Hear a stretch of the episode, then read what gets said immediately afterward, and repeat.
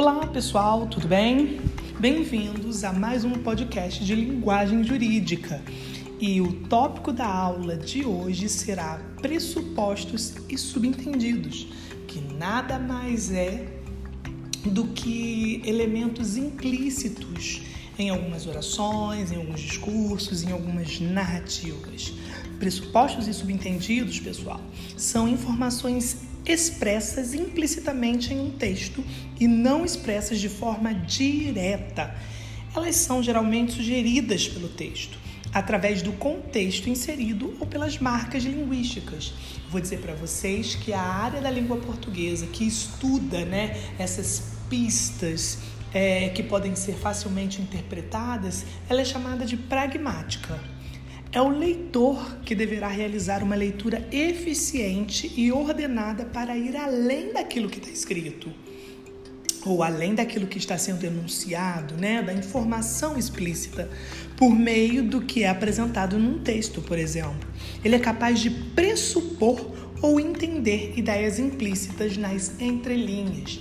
Que acontece é que muitas pessoas acabam confundindo estes conceitos entre o que é pressupor e o que é subentender, ok? A diferença entre o pressuposto e o subentendido ela se dá na identificação. Enquanto, gente, os pressupostos eles são sugeridos pelo texto sobre mais fácil identificação, os subentendidos é uma dedução do próprio leitor a partir do texto. Para entender os pressupostos subentendidos, é, eu vou apresentar para vocês um exemplo inicial que pode aí auxiliar nas identificações aí do pressuposto do subentendido. Eu digo para vocês que Andréia está cansada de ser professora. E aí eu vou apontar aqui um pressuposto e um subentendido. O pressuposto é que Andréia ainda é professora. Como eu digo que ela está cansada de ser professora, ela está cansada, está no presente, significa que ela ainda é professora, isso é incontestável e eu pressuponho isso porque eu tenho ali está cansada. Existe ali uma marca linguística presente na frase que me faz chegar a esta conclusão. Mas eu vou apresentar também para vocês um subentendido. Ela está cansada, talvez pelo salário baixo ou ainda pelas más condições de trabalho. Veja que não há nada que marque essa evidência no texto, na frase que eu apresentei para vocês. É apenas algo que eu estou subentendendo, que eu estou deduzindo a partir do que eu leio. Pressuposto ele é irrefutável, ele é incontestável, porque existem marcas linguísticas presentes nos textos que nos faz chegar a uma determinada conclusão. Já o subentendido, ele depende muito mais das interpretações pessoais daqueles que estão lendo ou ouvindo determinados discursos, ok, gente? Os pressupostos, eles são informações que, como o próprio nome já diz, se pressupõem de outras informações adicionais.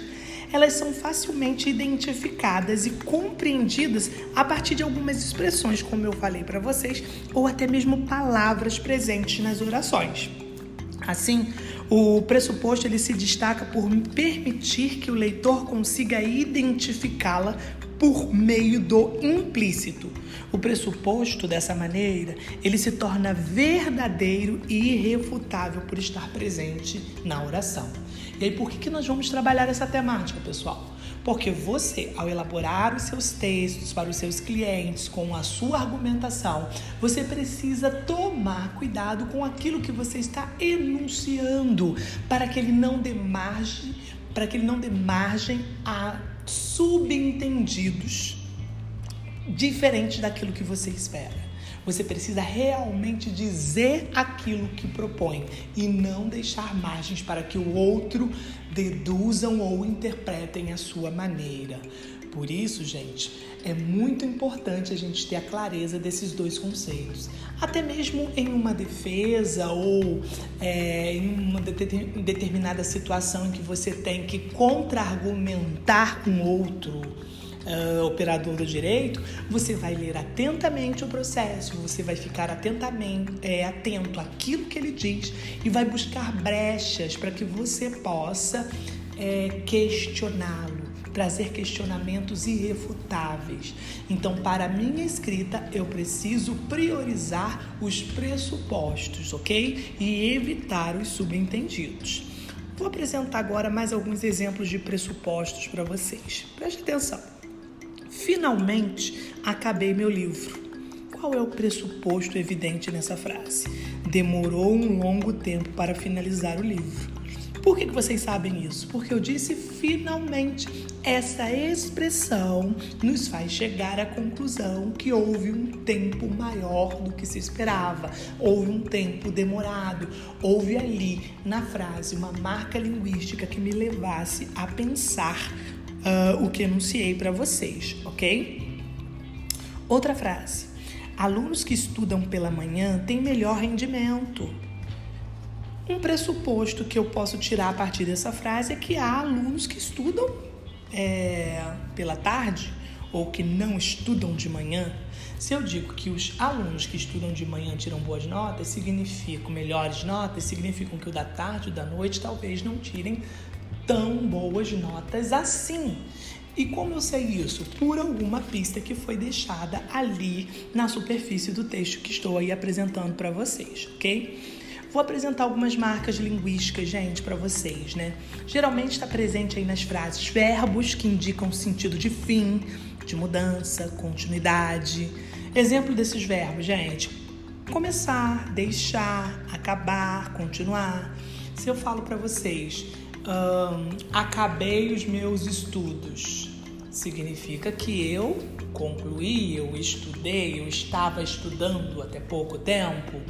Como você sabe? Porque eu acabei os meus estudos. Significa que eu não estou estudando mais. Isso é óbvio. Isso aí é algo pressuposto.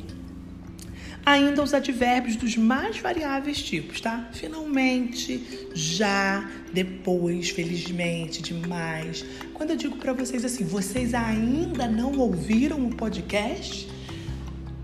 Qual o pressuposto que eu posso tirar daí, gente? Que vocês já deveriam ter ouvido. E como eu chego a esse pressuposto? Pelo advérbio ainda. Se eu digo vocês ainda não ouviram, significa que vocês já deveriam ter ouvido. Conseguem perceber, gente, que o pressuposto sempre vai ter ali uma pista, uma evidência, uma marca linguística na frase? Locuções indicadoras de circunstâncias também, depois que, visto que, desde que, enfim. Existem uma série de marcadores linguísticos, aí, marcas linguísticas que vão nos fazer perceber os pressupostos. Os subentendidos, para a gente finalizar, gente, tal como o próprio nome sugere, é aquilo que a gente subentende, são as insinuações que dependem da interpretação de quem ouve ou de quem lê. Não possui marcas linguísticas, hein, gente? E nem avaliação do contexto. Eu vou repetir: não possui marcas linguísticas. Eles podem ser verdadeiros ou não, diferente dos pressupostos, gente. Os pressupostos são inquestionáveis os subentendidos podem ou não ser verdadeiros, porque as interpretações podem ser diferentes daquilo que nós propomos, ok? Por isso que eles são facilmente refutáveis. Isso se deve ao fato de depender única e exclusivamente, como eu disse para vocês, de quem interpreta o texto. Vamos lá, exemplo. Eu digo para você, quando sair de casa, pegue o casaco. O que, que a gente subentende dessa frase? Ah, pegue o casaco que vai fazer frio. Mas existe alguma evidência de frio nessa frase?